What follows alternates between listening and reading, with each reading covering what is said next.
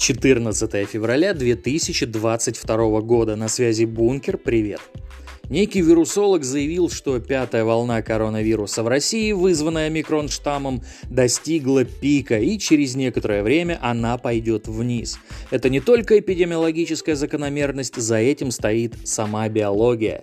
По его словам, при нынешнем уровне заболеваемости вирусный геном портится, что делает его менее жизнеспособным. Однако, предупредил вирусолог, расслабляться пока преждевременно. Здесь нужно, чтобы обязательно люди прививались, чтобы они продолжали выполнять противоэпидемические мероприятия. Другой вирусолог рассказал, что после коронавирусной инфекции нужно сделать коагулограмму, тромбоэластограмму и гемостазиограмму. По словам специалиста, это разные звенья системы свертывания крови, и нужно посмотреть результаты всех этих анализов. Если будут выявлены проблемы, то врач назначит лечение и проведет коррекцию. Кроме того, нужно сдать клинический анализ крови. Этот анализ покажет, прошло ли воспаление полностью. Специалист отметил, что у переболевших COVID-19 может активизироваться герпес. Если у кого-то он был раз в год или полгода, то после болезни вирус обостряется и появляется намного чаще. Все это сопровождается повышенной утомляемостью, выпадением волос и ухудшением памяти. Тем временем некая терапевт сообщила, что постковидный синдром может продлиться от 1 до 12 недель и со временем перейти в хроническую стадию.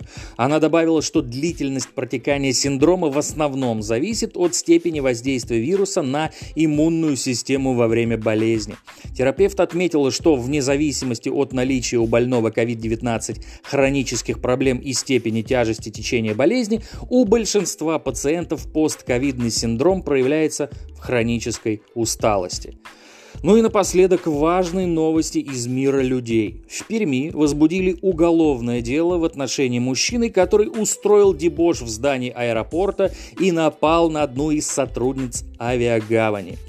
30-летний россиянин планировал улететь в Москву, однако опоздал на рейс.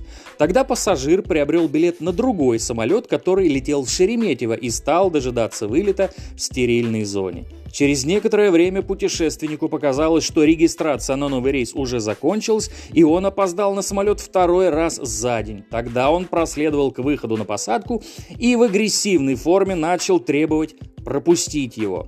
Из-за отказа он толкнул сотрудницу авиагавани, а затем ударил кулаком ей в лицо. Позже выяснилось, что россиянин перепутал рейсы и попытался сесть в самолет, вылетающий в Домодедово. В транспортной полиции добавили, что дебашир в момент совершения противоправных действий не выглядел трезвым. Пассажиру грозит штраф до 500 тысяч рублей, исправительной работы или до 5 лет лишения свободы. На сегодня все. Конец связи.